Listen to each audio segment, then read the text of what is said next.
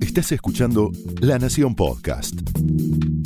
A continuación, Humphrey Insilo, editor de la revista Brando, te invita a descubrir la intimidad de un melómano en La vida circular. There was a boy, a certain strange, enchanted boy. They said he'd traveled very far, very far, over land and sea. A little shy and. Hola a todas, hola a todos. Mi nombre es Humphrey Insilo y en este episodio de La Vida Circular vamos a repasar la historia del estándar Nature Boy de la mano de Caetano Veloso.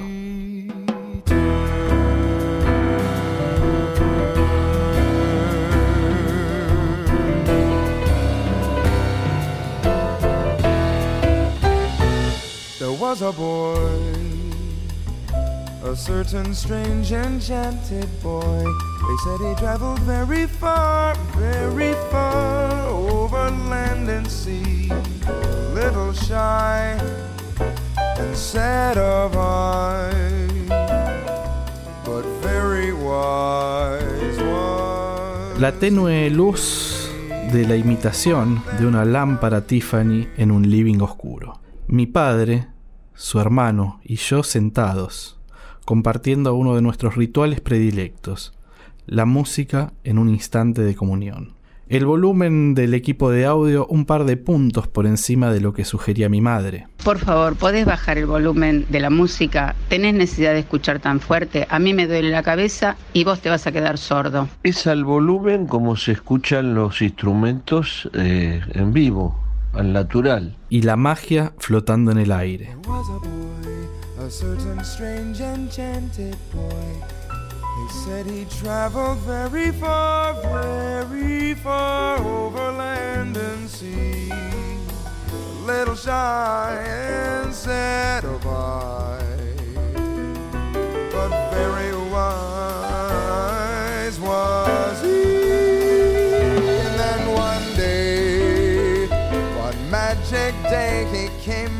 Mi tío Gustavo, que vivía en Miami y estaba de visita en la ciudad, nos había traído de Estados Unidos un lanzamiento que había llegado a las bateas hacía un par de meses. The Messenger, el segundo álbum del cantante Kurt Elling para el sello Blue Note.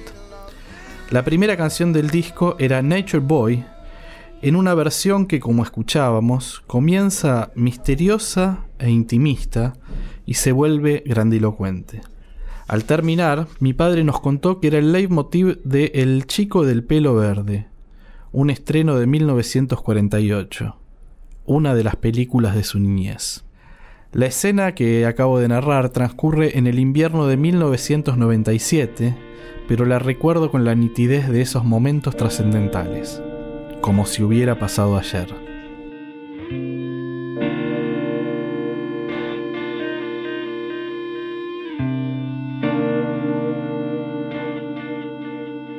There was a boy, a very strange, enchanted boy.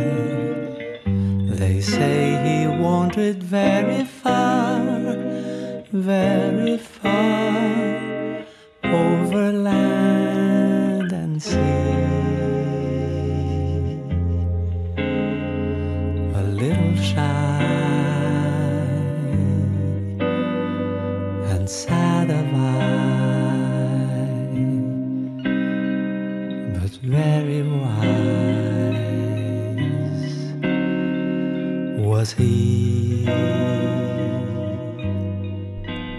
Unos años más tarde, en 2004, Caetano Veloso lanzó A Foreign Sound, una de sus últimas colaboraciones con el chelista y arreglador Jacques Morellenbaum.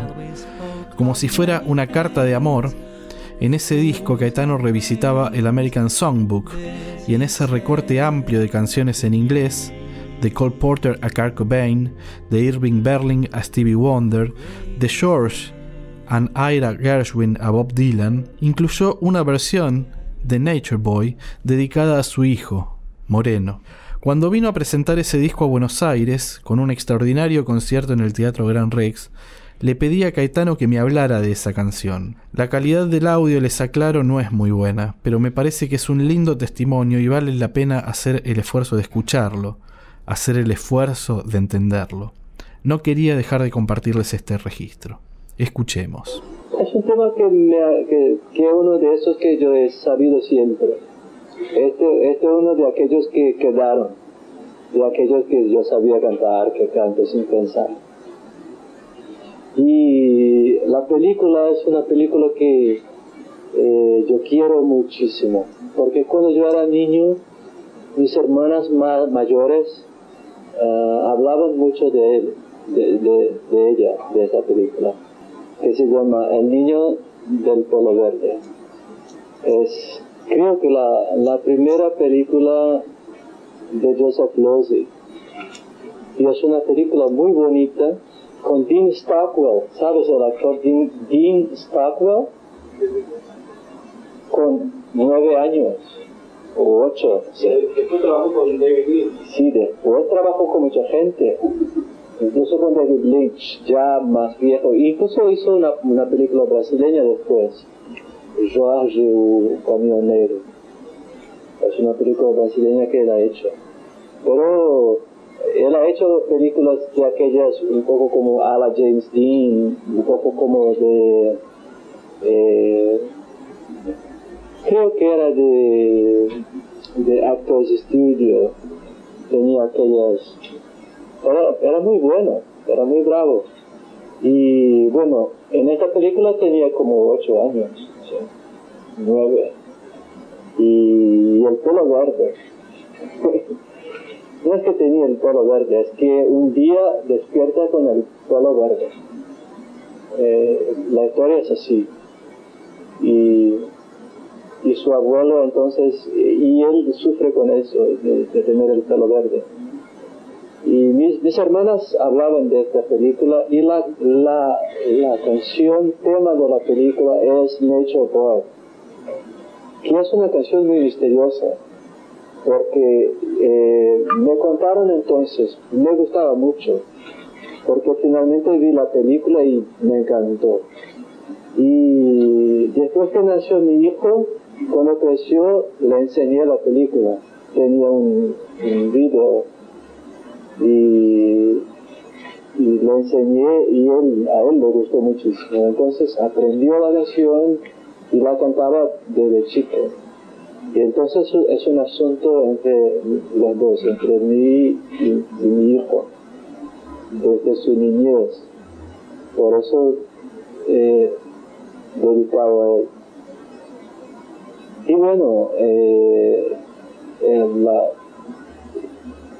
la canción era el tema de la película y, y después Joseph Losey fue, fue exiliado para Londres yo, yo lo conocí, esto es increíble.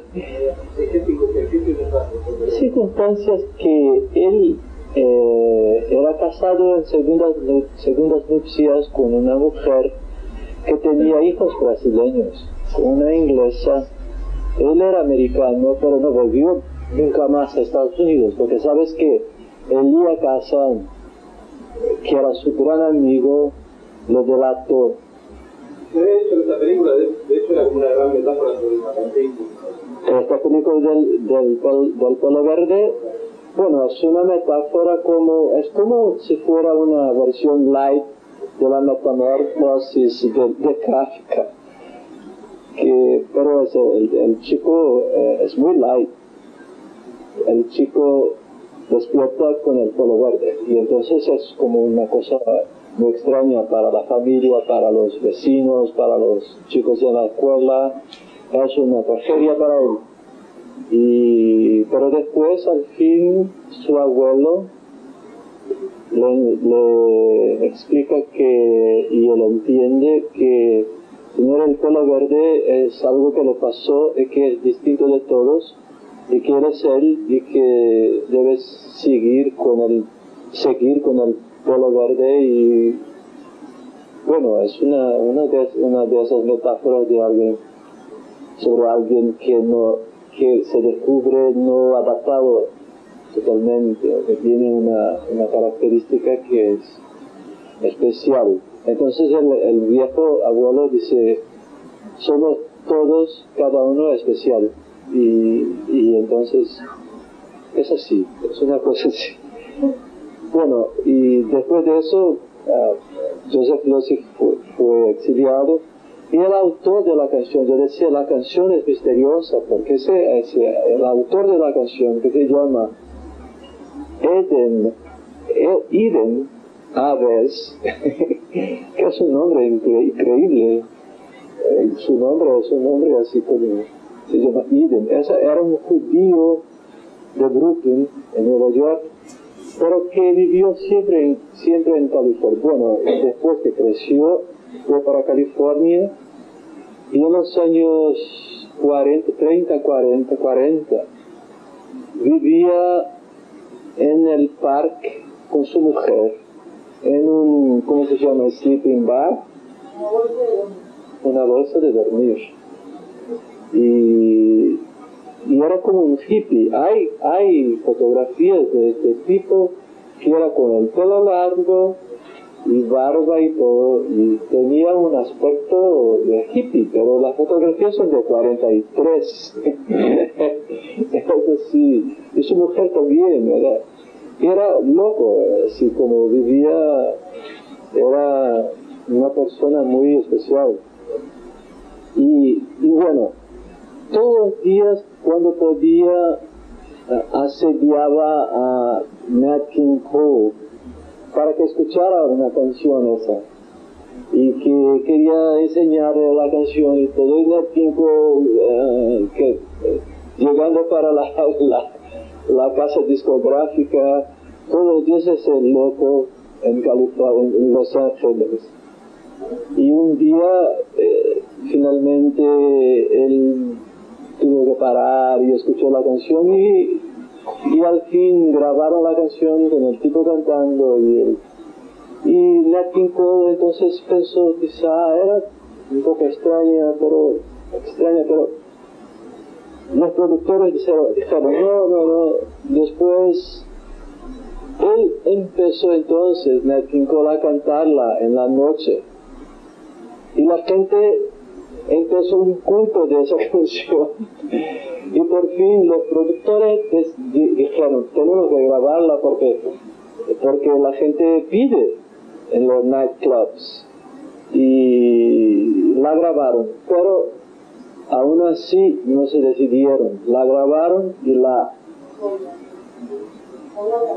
la guardaron. La cajonearon. la cajonearon y pero después un día sí salió con el otro lado de una otra canción. Pero fue un, fenómeno. Y yo escuché la historia en Bahía de que este tipo, el autor de la canción, era un guitarrista quizás de origen puertorriqueño, y que, pero no, era judío de, de Brooklyn y que había morido, y que había escrito solamente esta canción y, y que murió muy joven. No, vivió hasta los años 90. es verdad. Sí, yo hice una, versión en portugués para que la grabara Ney Mato Grosso, porque también tiene una, connotación gay la canción, que es en algunos ambientes, en los años 50, eh, la gente del mundo gay americano y también no americano eh, estaba siempre muy inclinada hacia esta canción. Así que también tiene eso. Ustedes escucharon que Caetano me contó bastante sobre el autor de la canción. Eden Ahbez. Como decía Caetano, Ahbez le acercó la partitura de Nature Boy a Nat King Cole, que comenzó a cantarla en sus conciertos, con tanta repercusión que finalmente la grabó y estuvo en el top del ranking de Billboard durante ocho semanas. There was a boy, a very strange, enchanted boy. They say he wandered very far, very far over land and sea. Little and sad of.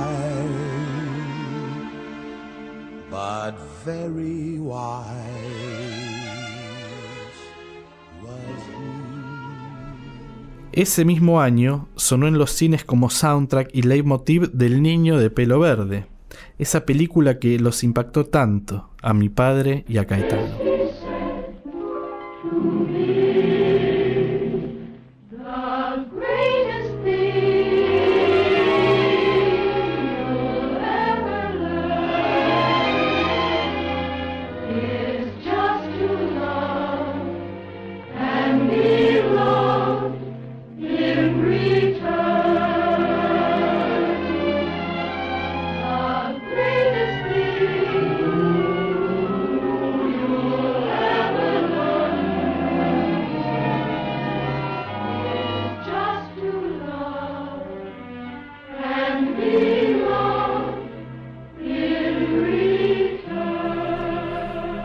Desde entonces se posicionó como un estándar que grabaron Frank Sinatra, A little shy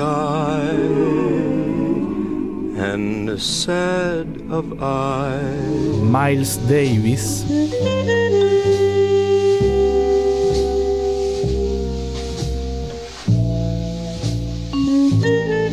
John Coltrane,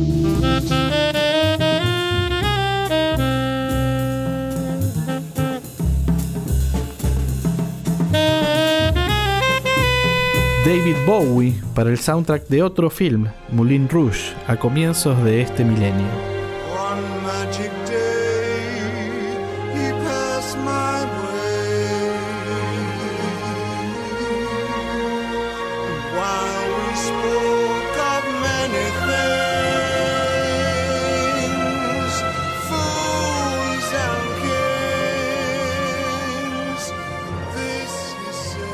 Para ver su estatus de clásico que une a varias generaciones, escuchemos la versión que grabaron hace poco Tony Bennett y Lady Gaga.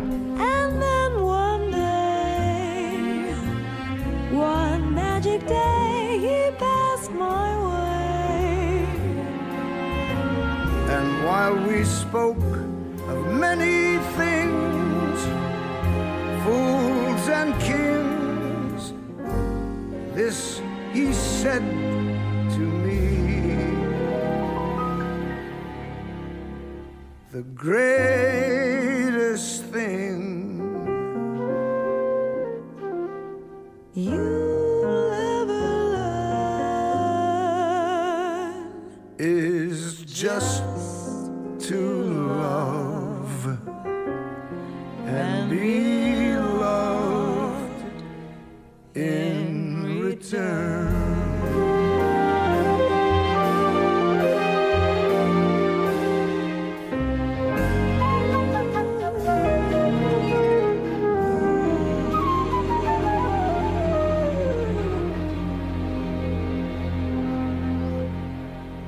Bueno, y por supuesto hay muchísimas versiones más. Pero ahora me gustaría profundizar un poco más en Ahmed, que aunque tuvo su golpe de fama, nunca cambió su modo de vida. El autor de Nature Boy vivía con 3 dólares a la semana y terminó siendo una de las grandes influencias del movimiento hippie. Ahora, ¿saben a dónde dormía cuando le acercó la partitura a Nat King Cole? Debajo del cartel gigante de Hollywood. De hecho, hay un cameo en On the Road, el clásico libro de Jack Kerouac, donde describe pasar por Los Ángeles en esa época y ver un Nature Boy con barba y sandalias. Hace unos meses en The Telegraph, el periodista Mick Brown profundizó en su historia. Contó, por ejemplo, que Eden Asbest en realidad no era su verdadero nombre. nació George Aberle en Nueva York en 1908. Era uno de los nueve hijos de un padre judío y una madre escocesa inglesa. A la edad de nueve años, junto con su hermana gemela Edith, fue enviado a un orfanato hebreo en Brooklyn antes de ser adoptado por una familia en Kansas tomando el nombre de George McCrew. Tocó el piano en la orquesta de la escuela secundaria y más tarde en bandas de baile alrededor de Kansas City antes de ir a vagabundear por Estados Unidos. Se convirtió en un trovador errante que vestía pantalones de arpillera, una chaqueta suit y sin calcetines, como lo definió el Brooklyn Daily Eagle a raíz del éxito de Nature Boy. En algún momento a principios de la década de 1940 llegó a Los Ángeles y consiguió trabajo tocando el piano en el Eutropheon, una pequeña tienda de alimentos saludables y un restaurante en Loren Canyon. El Eutropheon era propiedad de John y Vera Richter, quienes se habían inspirado en el movimiento Lebensreform, un movimiento social de vuelta a la naturaleza que había crecido en Alemania a fines del siglo XIX y principios del siglo XX, y abogaba por una dieta de frutas crudas, nudismo, libertad sexual y abstención del alcohol, el tabaco y las drogas. Cambió su nombre a Eden Achbe, luego agregó la Z final, desviando preguntas sobre su pasado y describiéndose a sí mismo como un ser del cielo y la tierra, de los truenos y relámpagos, de la lluvia y el viento, de las galaxias. Encontró a su propia chica de la naturaleza, Anna Jacobson después de verla desde la ventana de un autobús y lanzarle una nota garabateada a toda prisa. Se casaron un mes después en un huerto frutal. En 1949, Nat King Cole grabó otra composición de Ahmed, Land of Love, Come My Love and Live With Me, que Ahmed había escrito específicamente para él y que también fue grabada por Doris Day. Si bien Nature Boy es su composición más exitosa, sería al menos inexacto describir a Egberts como un one hit maker, porque realizó 230 canciones y hay más de 750 grabaciones con su música. Este verdadero beatnik en verdad había sido un prolífico compositor, con canciones grabadas entre otros por Hoagie Carmichael, Eartha Kitt y Sam Cooke. Pese a lo que podamos pensar, Nature Boy no lo hizo rico. Financieramente era bastante ingenuo y había renunciado a la mayoría de los derechos de autor de esa canción. Fue Irving Berlin que compró el 50% antes de que Nat Cole lo hubiera grabado. La organización Cole tomó otro 25%. Ahbez regaló el 12,5% a un ayudante de Cole que le había llamado la atención de la canción, a Nat King Cole, y se quedó solamente con el 12,5% de esos ingresos. Todo el dinero del mundo no cambiará mi forma de vida, había dicho Ahmed, porque todo el dinero del mundo no podría darme las cosas que ya tengo. Ana y yo hemos aprendido que la naturaleza y una vida simple traerán paz y felicidad.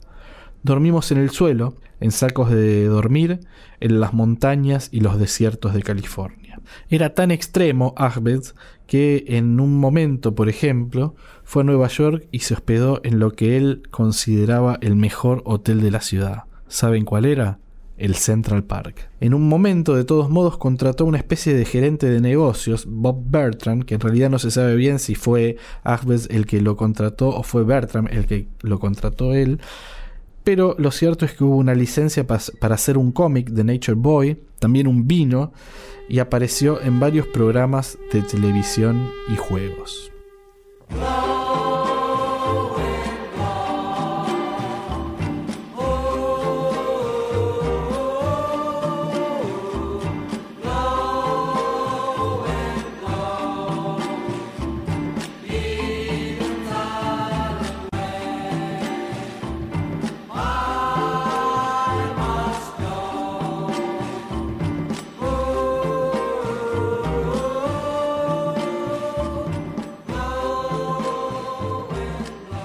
En 1960, Asbest grabó un álbum conceptual, Eden's Island, The Music of an Enchanted Island, una serie de poesías y canciones sobre una utopía imaginaria donde las personas eran libres con un acompañamiento de flautas y marimba en el estilo de artistas como Martin Denny y Arthur Lehman. Un poco yacero con toques latinos y percusiones tiki para crear un género que el propio Denny había definido como exótica. Eden Aves lo promocionó recorriendo Estados Unidos a pie de punta a punta. No sería extraño que Robert Zemeckis se haya inspirado en ese episodio para uno de los recordados incidentes en la vida de Forrest Gump.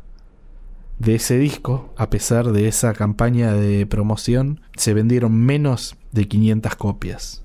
En 1963 su esposa Ana murió de cáncer a los 44 años y seis años más tarde su hijo murió de una sobredosis. Durante ese periodo de los años 60 hay una anécdota curiosa.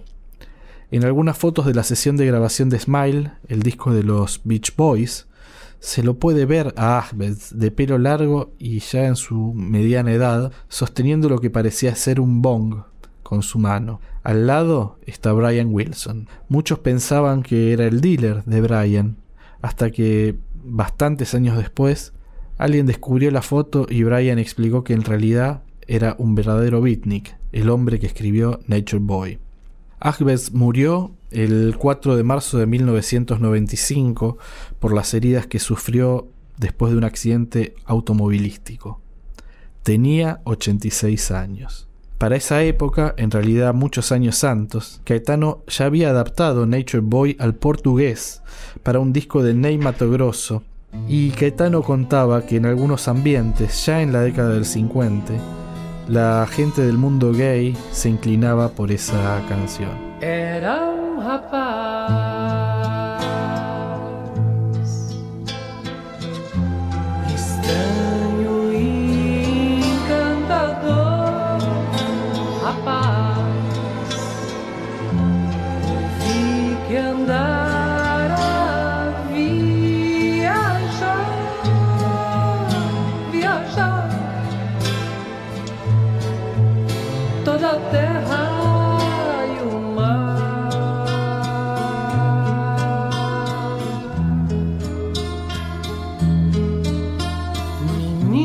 E.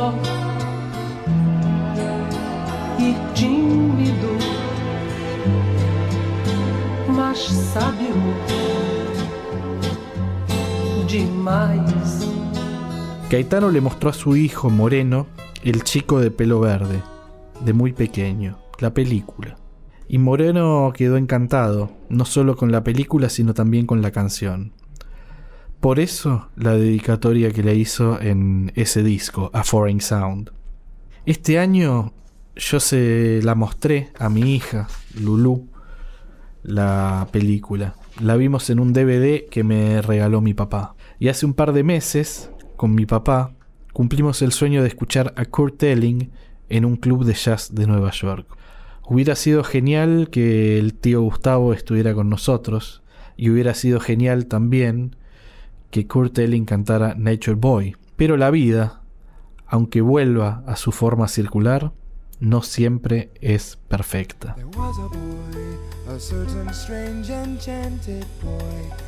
They said he traveled very far, very far over land and sea. Little shy and sad of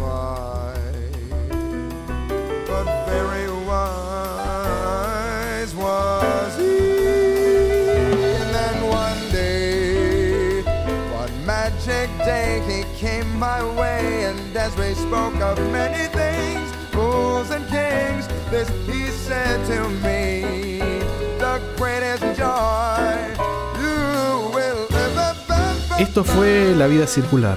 Estamos en Instagram. La cuenta es La Vida Circular Podcast. Allí compartiremos también una lista de Spotify que complementan este episodio dedicado a una canción maravillosa, Nature Boy.